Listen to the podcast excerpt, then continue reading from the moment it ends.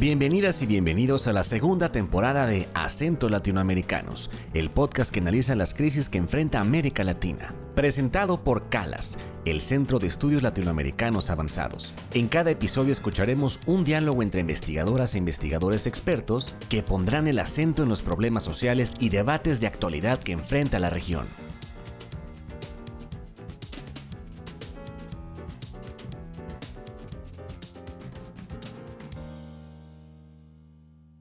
Hola, bienvenidas y bienvenidos a una nueva temporada del podcast de Calas Acentos Latinoamericanos.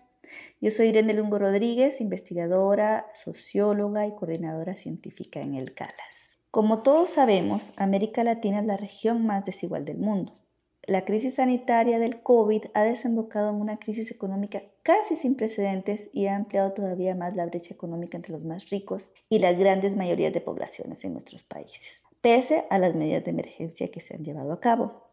En este contexto, uno de los retos de la región eh, será cómo equilibrar nuevamente los presupuestos después de que han sufrido caídas de hasta el 10% en sus ingresos el año pasado. ¿Quién pagará los gastos? Y bueno, en este contexto surge toda la discusión sobre las reformas tributarias. En el CALA se ha formado un grupo de investigadores e investigadoras que analizan las desigualdades en América Latina. Y uno de los enfoques desde los cuales se está investigando es el tema de la regulación y desregulación de la riqueza. Hemos invitado a cuatro investigadores que forman parte del primer eje de laboratorio confrontando las desigualdades en América Latina, para discutir con ellos la situación de riqueza y élites en nuestros países y nuestros contextos actuales. Quisiera pedirles a nuestros invitados que se presenten brevemente. Hola, un saludo. Mi nombre es Paola García Reyes, soy colombiana, antropóloga, Trabajo en la Universidad del Norte, en Barranquilla, una ciudad de la costa atlántica colombiana. Bueno, hola a todos y a todas. Mi nombre es Luz Irene Pike, soy doctora en historia, soy argentina, actualmente trabajo como docente y como investigadora en la Universidad Nacional de Misiones. Hola, soy Nelson Nogales, boliviano, sociólogo, politólogo. Trabajo generalmente eh, instituciones democráticas, partidos políticos, aunque en los últimos años me he dedicado a eh, analizar eh, gestión de riesgos y poblaciones vulnerables. Mi nombre es Jorge Orlando Blanco Suárez. Soy profesor asociado de tiempo completo de la Universidad Distrital Francisco José de Caldas en Bogotá. Muchas gracias por presentarse. Bueno, como dijimos, América Latina se ha caracterizado por una alta y persistente desigualdad social, es como el sello de la región, así como por la presencia también histórica de luchas sociales y esfuerzos institucionales por regular la riqueza. Sin embargo, los efectos de los programas han sido más bien limitados. Las recaudaciones de impuestos por patrimonio o sobre salarios están muy debajo, por ejemplo, del promedio de los países de la OSD.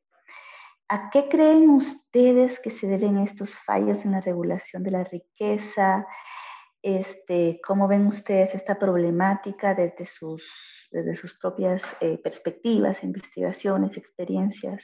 Yo creo que en América Latina hay, digamos, como distintas tendencias contrapuestas, digamos, o hay determinados ciclos en los cuales eh, se dan procesos de mucho crecimiento económico con liberalizaciones, digamos, o, sistemas liberalizados, digamos, o flexibilizados que tienden a la acumulación de la riqueza. Y luego al enfrentarse sistemáticamente a lo largo, sobre todo del siglo XX y también en la actualidad, a estas crisis globales, estos sistemas eh, económicos y tributarios entran en, crisis, digamos, los, estados entran en una crisis de financiamiento, básicamente, ¿no es cierto? Desde el punto de vista histórico, la, primera experiencia que, que, podemos equiparar a lo que nos está pasando ahora es justamente hace 100 años, con lo que fue, en primer lugar, la crisis provocada por la Primera Guerra Mundial y luego por la crisis de 1930, ¿no es cierto? Son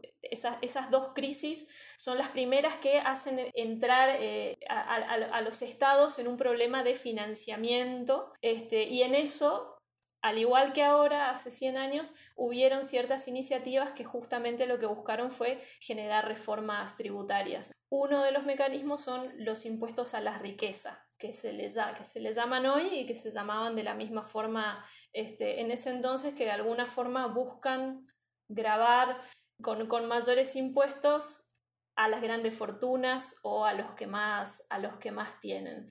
Eh, cuando suceden estos, estas crisis globales, ¿no es cierto?, que, que, generan eh, una crisis de financiamiento de los estados, pero a la vez una crisis socioeconómica de la población y, bueno, de alguna forma cómo los gobiernos tratan de eh, intervenir sobre eso y de alguna forma generar determinadas iniciativas para nivelar por ahí el aumento de la pobreza o de la superconcentración de, de la riqueza es eh, cómo de alguna forma juegan eh, no solamente los gobiernos nacionales, sino cómo juegan los gobiernos locales, ¿no es cierto? Y esto es importante porque en, los esquemas tributarios los distintos niveles de gobierno pueden grabar distintas, distintas cosas y se financian a través de distintos tributos. Entonces esto tiene bastante influencia y a su vez genera, em, digamos, desigualdades hacia el interior de, los mismos estados. En el caso particular que, yo trabajo, lo que trato de ver es justamente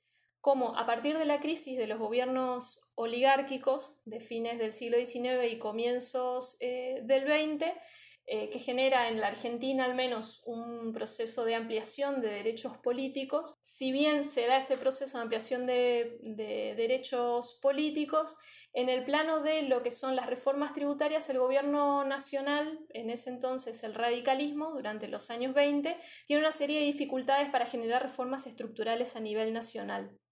Eh, entonces, un poco lo que yo trato de, lo que yo trato de ver en, en mi proyecto es, bueno, cómo desde los gobiernos locales por el sistema federal que tiene la Argentina, se van dando distintas respuestas, aunque diversificadas y muy heterogéneas, que tratan de mm, mitigar de alguna forma los efectos de, la crisis. Sí, eh, uno de los, bueno, la necesidad de la, de la regulación de la riqueza o de, lo impuesto a la riqueza, la herencia, siempre ha estado eh, latente, o sea, siempre es como un objetivo dentro de los ciclos de protesta eh, en América Latina. Claro que hay coyunturas en las que se hace más manifiesta, digamos, esta necesidad de imponer este tipo de, impuestos, como ahora en la, coyuntura de la pandemia del COVID hace necesario mayor cantidad de recursos para la atención, sobre todo a poblaciones vulnerables. Y es justamente en estas coyunturas donde se exige, digamos, mayor atención y donde se pueden ver las grandes desigualdades. Eh, eh, en, el ingreso, pero también, digamos, en las condiciones, en las condiciones materiales. Ahora, uno de los factores fundamentales para regular o para eh, eh, crear una estructura impositiva a la riqueza o a la herencia es el rol del Estado ya que los que ocupan el Estado de manera temporal a través de los gobiernos pueden facilitar unos procesos de acumulación o pueden limitar estos procesos de acumulación e incluso crear impuestos a la riqueza, impuestos a la herencia o, o algún tipo. Entonces, dependiendo mucho, y esto también se puede ver de manera cíclica, que hay eh, estados que facilitan la acumulación y en cambio tienden a eximir de impuestos, digamos, a las élites económicas o a los grandes empresarios porque supuestamente son los que producen bienes, son los que producen servicios y son los grandes generadores de empleo. Ahora, lógicamente, cuando miramos el, rol del Estado, uno puede ver fácilmente que hay como unos procesos de captura, o sea, es decir, que el empresario o la élite eh, tiende a influir las decisiones estatales, ya sea en el Ejecutivo o en otras instancias. Mi proyecto de investigación es justamente mirar los gobiernos locales y cómo ellos, eh, a través de eh, los alcaldes, los prefectos, pueden facilitar los procesos de acumulación a partir justamente de eh, ordenanzas municipales que eximen de impuestos a los terratenientes o a las piscinas camaroneras o tienden a generar menos reglamentación para que las, eh, las grandes empresas o los grupos económicos tengan una mayor facilidad en los procesos de acumulación. Entonces, la idea de la captura estatal no solamente se debe fijar en el Ejecutivo Central, en el presidente, sino también en otras instancias intermedias o locales, porque es ahí donde se genera la, la riqueza, es ahí donde se generan eh, los bienes primarios, ya sea para su eh, procesamiento ya sea para su exportación. Gracias, muchas gracias por esta primera ronda. En el contexto de pandemia se ha vuelto más palpable las profundas desigualdades en la región. Es un contexto, ya sabemos, digamos, con alta informalidad, donde las ayudas estatales han sido muy limitadas y en algunos casos ni siquiera prácticamente inexistentes, ¿no? Y donde a la vez se está, ya se empezó a constatar que se está dando una mayor concentración de la riqueza.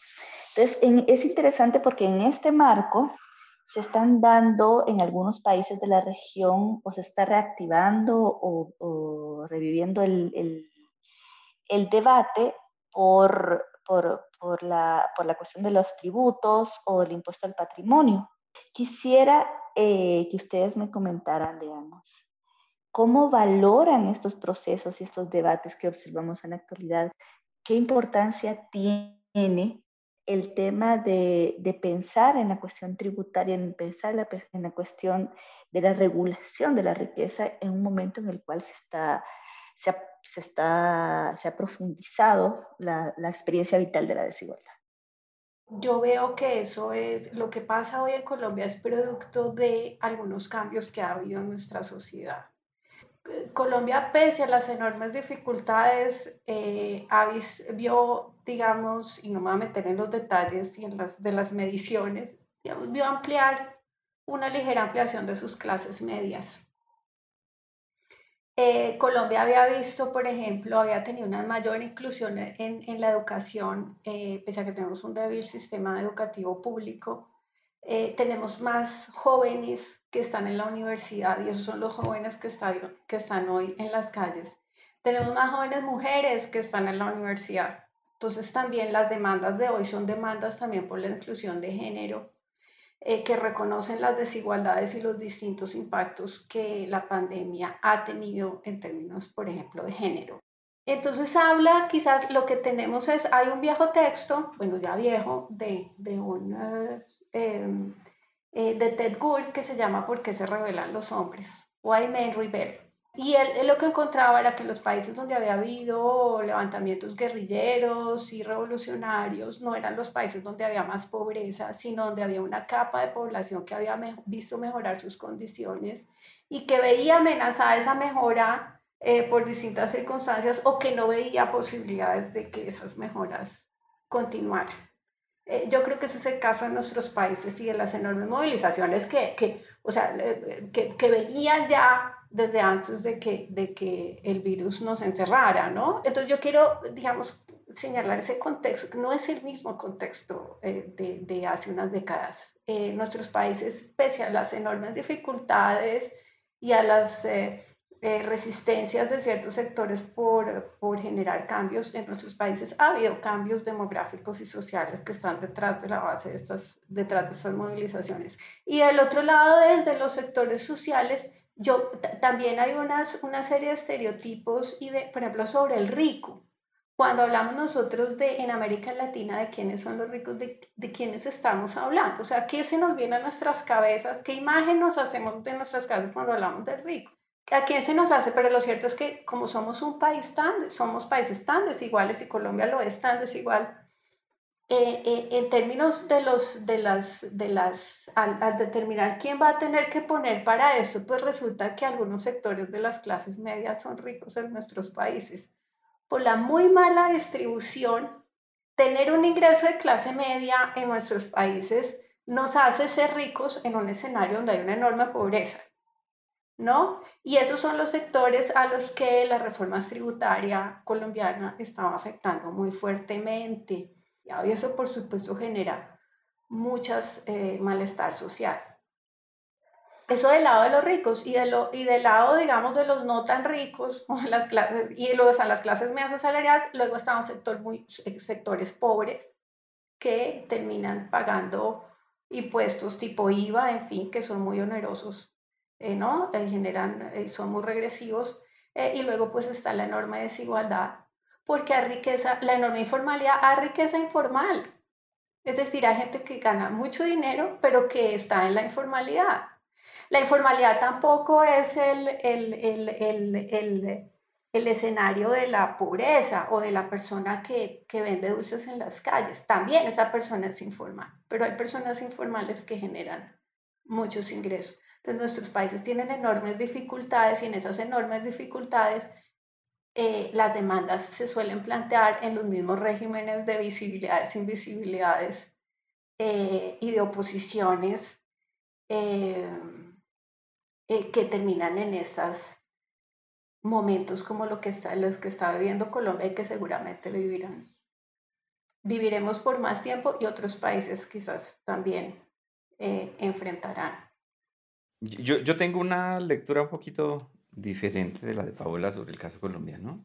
Es que hay eh, un agotamiento de, del régimen, llamémosle así, del régimen neoliberal, ¿cierto? Y, por régimen me, refiero a dos cosas.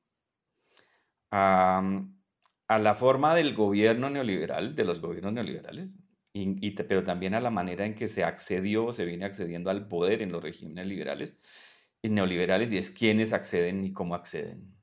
¿sí? Y ese agotamiento tiene que ver, me parece a mí, en Colombia con, con varios elementos. Uno, con el problema de, del papel del Estado en la economía, y cómo se modificó en, en algunos casos, ¿no? Y recordemos un poquito esto, la discusión sobre desregulación también estaba vinculada, estaba vinculada con los procesos de privatización, ¿sí? Entonces, en el caso colombiano sí hubo un proceso de privatización importante y ha, continuado un proceso de privatización importante. ¿En qué consiste? Se privatizan funciones del Estado, se delegan funciones del Estado o antes que se consideran funciones del Estado en manos privadas. Y eh, ahora lo que se hace es se trabaja con concesiones, donde además se han establecido condiciones para garantizar ingresos a las empresas privadas. Si los ingresos esperados no se realizan, el Estado los suple. Entonces ese agotamiento que yo veo aquí y lo veo también en otras regiones, ya tiene que ver con dos cosas. Con un Estado que al delegar funciones o al perder funciones, también perdió recursos es incapaz de, acceder a, ciertos recursos. Eso debido también a la informalidad. El neoliberalismo en buena parte de América Latina fortaleció la informalidad. Entonces, es, hay un agotamiento, digamos, de, la posibilidad del Estado y, esa posibilidad la ha intentado cubrir precisamente a una disminución de recursos en una ampliación de demandas y de ampliación también de políticas este, de buena medida asistenciales. ¿Cómo consiguen los recursos? Este, grabando a los más ricos, eh, no, el discurso de buena parte de los regímenes neoliberales, cierto es que a las empresas y a los ricos no se les puede grabar porque es un desestímulo a la generación de empleo. Y lo que necesitan es generación de empleo. Es decir, difería un poquito tal vez de, de, Paola, porque eh, con esa lectura uno puede terminar afirmando también que el asunto entonces es el resultado del proceso de modernización. Entonces es la modernización, es la que conduce finalmente a que haya unas demandas frustradas, ¿cierto? Porque la modernización implica ampliación de las demandas y de los intereses y las necesidades, y ante un incremento de la clase media, así sea leve, ¿cierto? Y un freno a su crecimiento, entonces la clase media se levanta. Entonces, pero eso es más bien resultado de la estructura y no de las agencias y no de las lecturas de los sujetos y no de los posicionamientos políticos de los mismos y no de la construcción de un proyecto político distinto al que está establecido y creo que allí me parece que hay de eso también. Es decir, hay en este momento también gente que le apuesta, ¿cierto?, a, un nueva, a una nueva concepción del Estado en Colombia. Lo que está sucediendo en Colombia puede considerarse como un hito, una ruptura, había otro momento de crisis. Yo digo, ¿por qué en este momento? Me he preguntado yo y lo he preguntado con, con colegas, ¿no? ¿Por qué en este momento? ¿Por qué no en el 98 donde tuvimos este desempleo del 24%? ¿Cierto? Donde los niveles de pobreza eran 56%, donde también la desigualdad, ¿por qué en, en este momento se, se revienta esto? Dice, hay varios factores allí.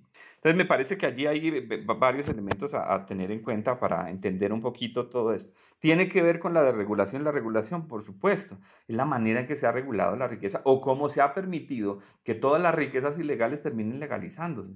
Un último elemento que me quería referir a esto, y es un poquito más estructural si se quiere.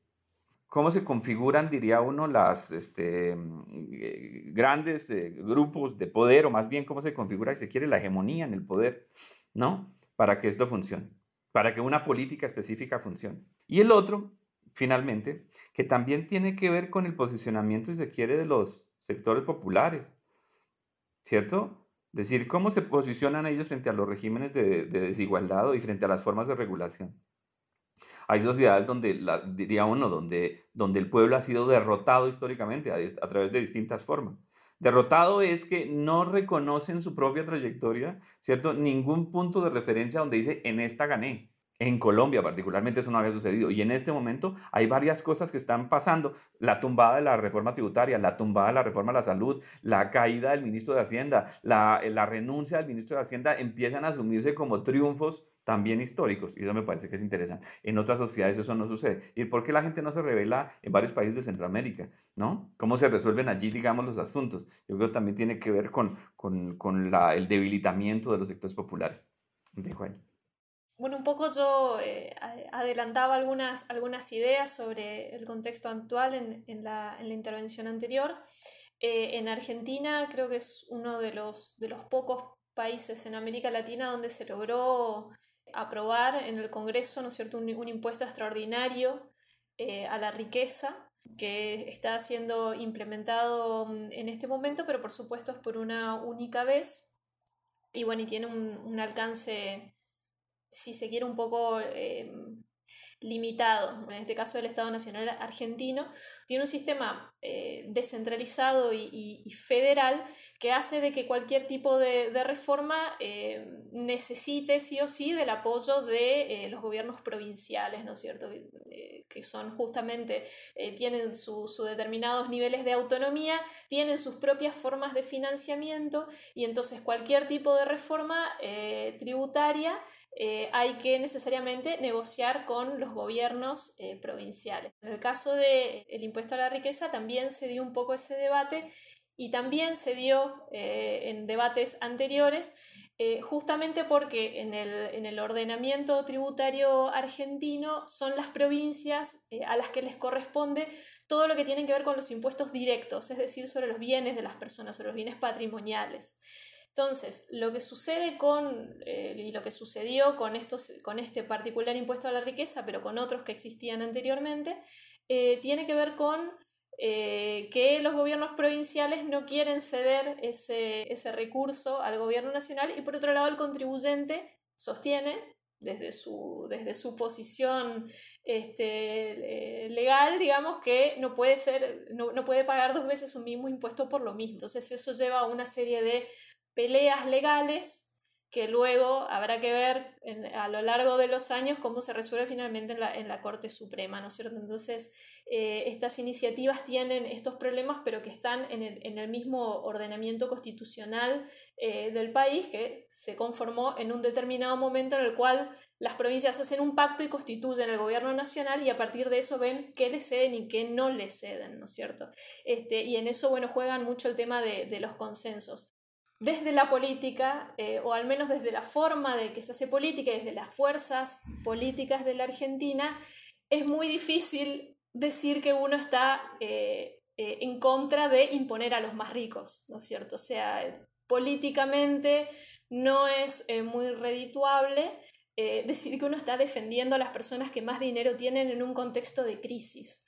Este, entonces era, era una posición realmente muy incómoda para los legisladores eh, estar en contra de, este proyecto. Y por supuesto, entonces, la, mayoría de las posiciones fueron de carácter técnico o legal, ¿no es cierto? Justamente sosteniendo, bueno, eh, esto va a traer juicios y va a traer determinadas este, circunstancias que van a hacer de que los beneficios puedan no ser tantos, digamos. Así que eso estuvo por, eso fue una, un, un proceso importante en Argentina y a la vez eh, hubo, hubo otro que es menos conocido, que tiene que ver con el impuesto a la ganancia, ¿no es cierto? En Argentina hay un, un impuesto que alcanza una gran eh, cantidad de trabajadores, sobre todo trabajadores en blanco, con un sueldo medio, no muy alto ni, ni, ni, muy bajo, que son alcanzados por el impuesto a la ganancia que tiene un nombre que dice impuesto a la ganancia, pero que en realidad es un impuesto al salario, que fue concebido para que sea un impuesto al salario,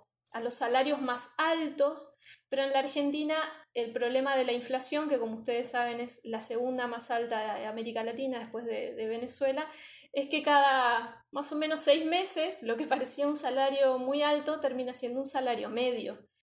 Algo que es como curioso y es esta idea de impuesto único o excepcional a la riqueza, cuando en realidad debería ser como una regla constante, porque pues lógicamente la, la, riqueza tiende a reproducirse mucho más rápido y acumularse mucho más rápido, digamos, que otras formas de ingreso u otras formas de, eh, de generación, digamos, de, de producción. Entonces, eh, se quiera o no se quiera, eh, si las cosas las hacen bien, los ricos van a ser más ricos el próximo año y así sucesivamente. Entonces, eso del impuesto único es, eh, es como curioso, pero es, digamos, como eh, se, ha ido dando, se han ido dando las cosas, o sea, y cómo los gobiernos, digamos, crean eh, y piden el favor a los grandes empresarios, a las élites, de que paguen, de que contribuyan y de que, eh, de que contribuyan y, y, ayuden a solucionar, digamos, el problema de la desigualdad, el problema de la, de la riqueza, etcétera, etcétera, como si no fuese una responsabilidad de ellos, o sea, de los empresarios que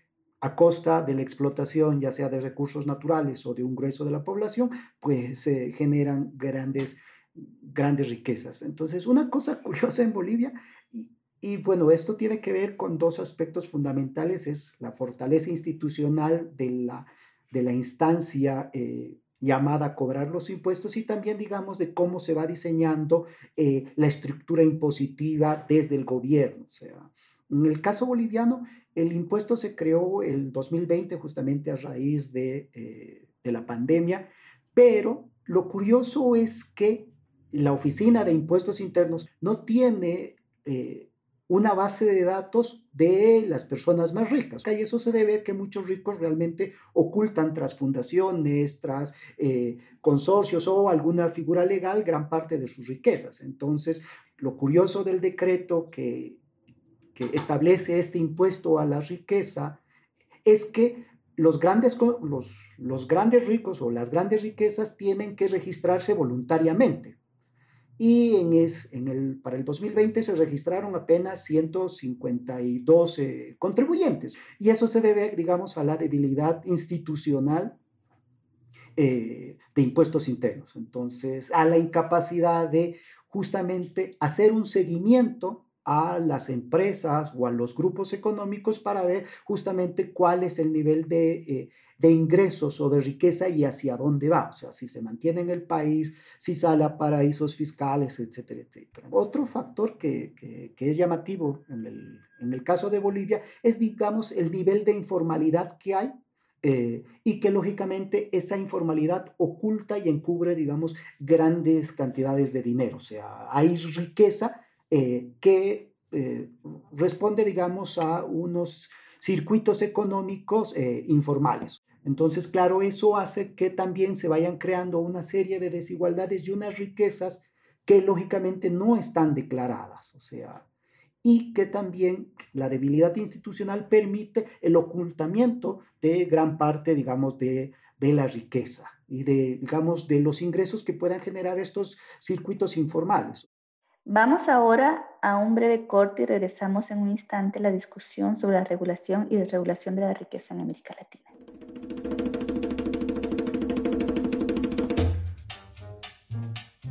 Recuerda visitar nuestra página www.calas.lat diagonal publicaciones para encontrar los perfiles de los expertos de este episodio, así como bibliografía complementaria sobre el tema que exploramos hoy.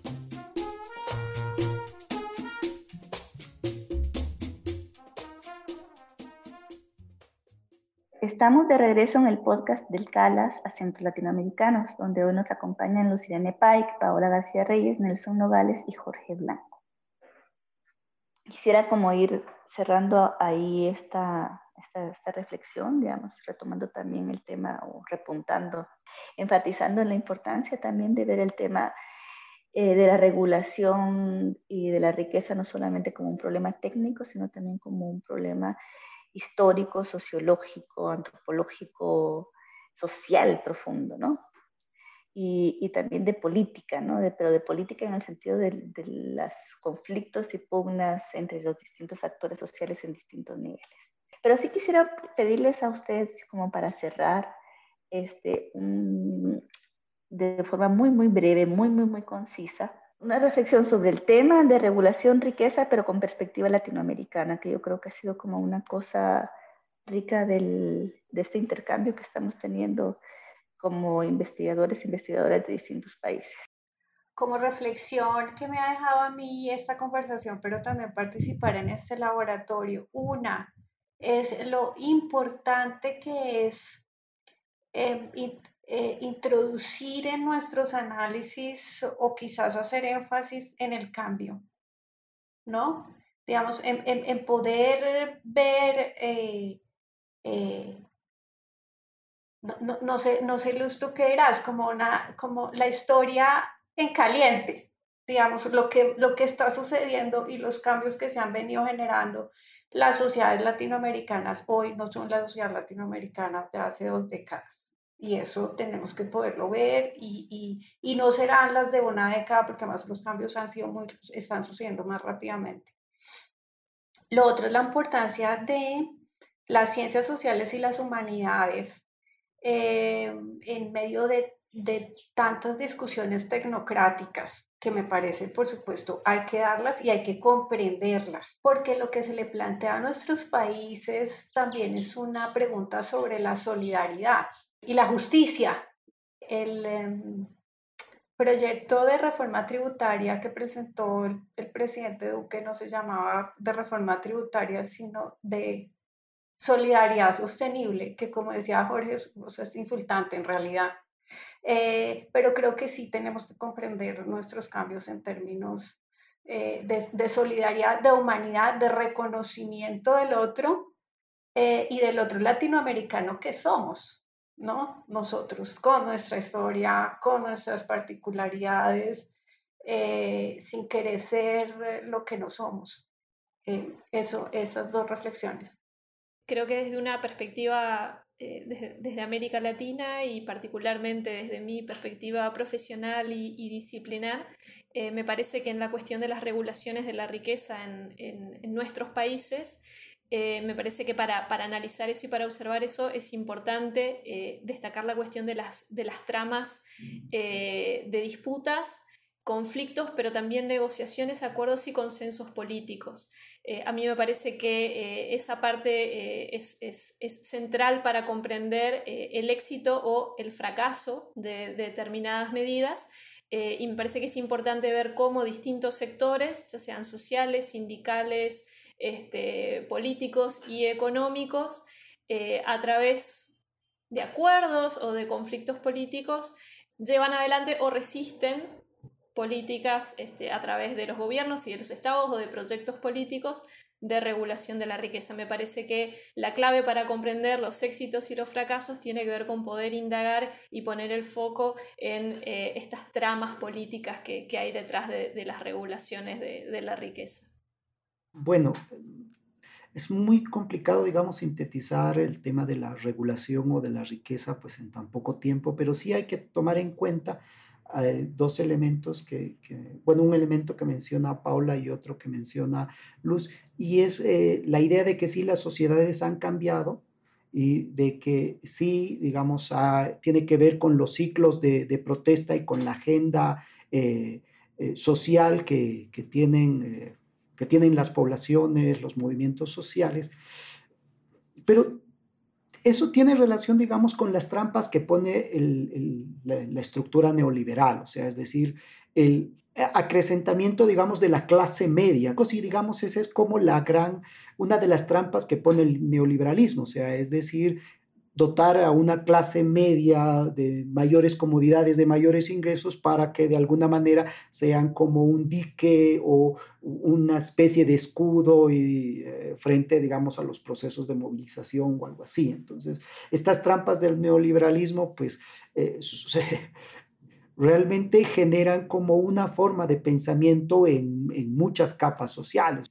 Eso hace que eh, esos grupos en algún momento justifiquen las desigualdades, digamos, y y protejan de alguna manera a, a los ricos. E, es, importante, es, digamos, la tarea de este laboratorio y, digamos, los trabajos que viene realizando Calas porque permite visibilizar, digamos, diferentes aristas que eh, no son percibidas a simple vista. Y claro, la regulación no solamente es una tarea del Estado central, sino también de los múltiples niveles. Pero yo pienso sobre todo que uno debe estar consciente de las trampas que justamente pone el neoliberalismo para evitar o esquivar eh, que hayan, digamos, estas medidas eh, impositivas.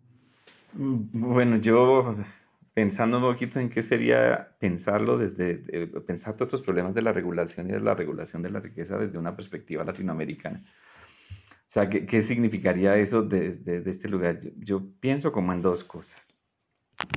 Como la primera tiene que ver con, con América Latina en el contexto de la economía mundial. Esta es como mi primera lectura. Y yo creo que en ese contexto, si, esto, si, América Latina se constituyó históricamente, o se ha constituido históricamente como uno de los continentes o el continente más desigual del mundo, tiene que ver por el régimen de explotación de América Latina, o tiene que ver con el régimen de explotación de América Latina. Es decir, cómo es insertada en la economía mundial. Y es insertada, diría uno, a partir sobre todo de economías extractivas, ¿cierto? Y eso tiene un montón de limitaciones. ese, ese modelo económico es insostenible y ya creo que, ¿no? Después de cuántos años, de cuántas décadas de extractivismo, este, ya es como real que lo aprendamos. el otro elemento que me parece clave en esa perspectiva latinoamericana, ¿cierto? Es el papel de, las, de los organismos multilaterales, particularmente financieros, y cómo han contribuido a la reproducción y fortalecimiento de esa estructura económica extractiva. Y eso tiene que ver con un elemento clave que es el endeudamiento de América Latina. Y un tercer elemento también desde América Latina, y ahí sí concuerdo, concuerdo con Paola, es una dimensión ético-política de la regulación y la regulación. Decir, y de pensar el cambio en términos también de, este, de ir más allá de la demagogia neoliberal o de unos proyectos de reforma muy formales, ¿no? Eh, insostenibles en el tiempo. Les agradezco mucho su participación a y los invitados de este episodio, Luz Irene Pike, Paola García Reyes, Nelson Nogales y Jorge Blanco Suárez.